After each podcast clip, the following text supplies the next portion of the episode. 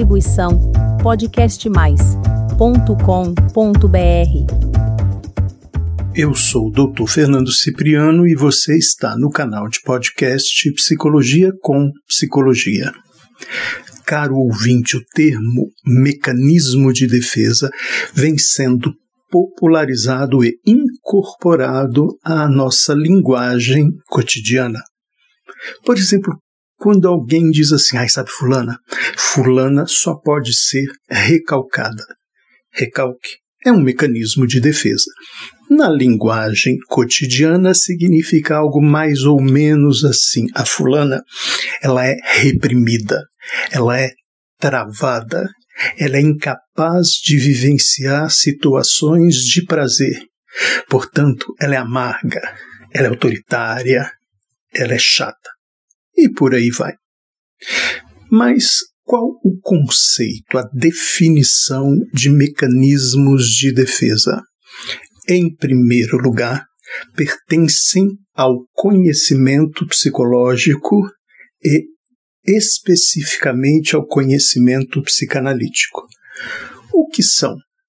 São ações psicológicas que têm por finalidade reduzir qualquer manifestação que pode colocar em perigo a integridade do ego, onde o indivíduo não consegue lidar com situações que por algum motivo ele considera ameaçadoras.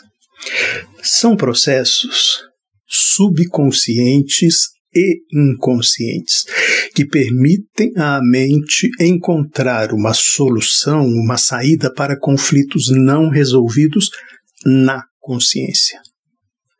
Qual a base dos mecanismos de defesa? As angústias. Quanto mais angustiados estivermos, mais fortes os mecanismos de defesa são ativados. Vamos falar de alguns deles? Bom, já mencionei o recalque. Que é o recalque? O recalque é também conhecido como repressão. É um processo automático que mantém fora da consciência impulsos, ideias ou sentimentos inaceitáveis, os quais não podem se tornar conscientes. O recalque é um dos mais importantes mecanismos de defesa do ego e é utilizado desde os primeiros anos de vida para protegê-lo, no caso o ego, da angústia originada dos conflitos psíquicos. É um mecanismo de defesa básico e precede a maioria dos outros, que em geral funcionam como reforços quando o recalque é incompleto. Certos traumas e conflitos não resolvidos são recalcados, e se não forem resolvidos, podem se tornar neuroses. Outro mecanismo de defesa, a regressão. Regressão consiste no retorno do indivíduo a níveis anteriores do desenvolvimento, sempre que esse se depara com uma frustração. É uma sucessão genética e designa o retorno do sujeito a etapas ultrapassadas do seu desenvolvimento. Nós usamos a regressão para fantasiar, cujo objetivo é criar uma válvula de escape. A regressão geralmente se assemelha a um ato infantil, que seria agir como uma criança e fantasiar seu próprio mundo.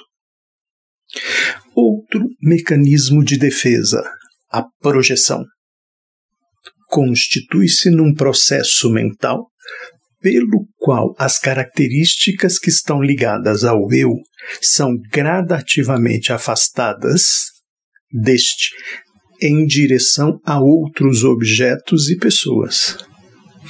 Essas projeções tendem a serem direcionadas a objetos e pessoas cujas qualidades e características são mais adequadas para encaixar o material deslocado. Muitas vezes, nos defendemos da angústia gerada pelo fracasso, pela culpa ou pelos nossos defeitos e carências, projetando a responsabilidade por esse fato em alguém ou em algo. Tem um exemplo bem interessante. O marido feio que exige que sua mulher seja bela, mas na verdade ele pode estar projetando o desejo de ser belo na mulher, já que foi incapaz de cumpri-lo, de fazê-lo por si mesmo. Mais um mecanismo de defesa: a sublimação. A sublimação consiste na busca de modos socialmente aceitáveis de satisfazer, ao menos parcialmente, as pulsões, os desejos do id. Caracteriza-se por apresentar uma inibição do objeto e sua dessexualização. É responsável pela civilização, já que é resultante de pulsões subjacentes que encontram vias aceitáveis para o que é reprimido. Dessa forma, é o único mecanismo de defesa que nunca é patológico. Exemplo: um indivíduo que obtém prazer em cortar tecidos humanos, ele pode se tornar cirurgião para satisfazer seus impulsos, tornando esse ato aceitável socialmente racionalização. Vamos lá, caro ouvinte. Existe em nós uma luta constante para dar sentido ao nosso próprio mundo de experiências. Uma procura de explicações para os fenômenos internos, para os nossos comportamentos e sentimentos.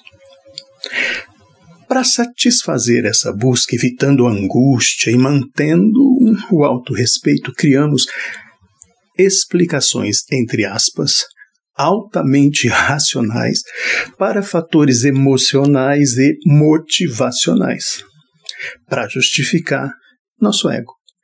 Buscamos então boas razões, ainda que falsas, para nossas atitudes e fracassos. Tal acomodação ao conflito é o que chamamos de racionalização. Vamos à identificação. O sapiens sapiens, caro ouvinte, pode diminuir ou evitar a angústia identificando-se com outras pessoas ou grupos, de forma a se proteger.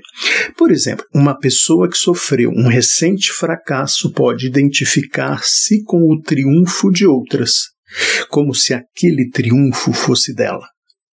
Também ameaças externas ao eu podem ser reduzidas quando a pessoa passa a ver essas ameaças voltadas para um grupo mais amplo ao qual se identifica e não apenas a ela. Desse modo, temos a tendência de fazer algo que consideramos perigoso quando estamos em grupo.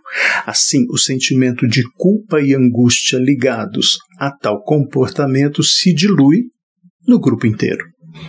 Negação. A negação talvez seja considerada o mecanismo de defesa mais ineficaz, pois se baseia simplesmente em negar os fatos acontecidos à base de mentiras que acabam se confundindo e, na maioria das vezes, contrariando uma a outra. É aquela famosa situação eu nego. É óbvio, está óbvio, todos veem, mas eu nego.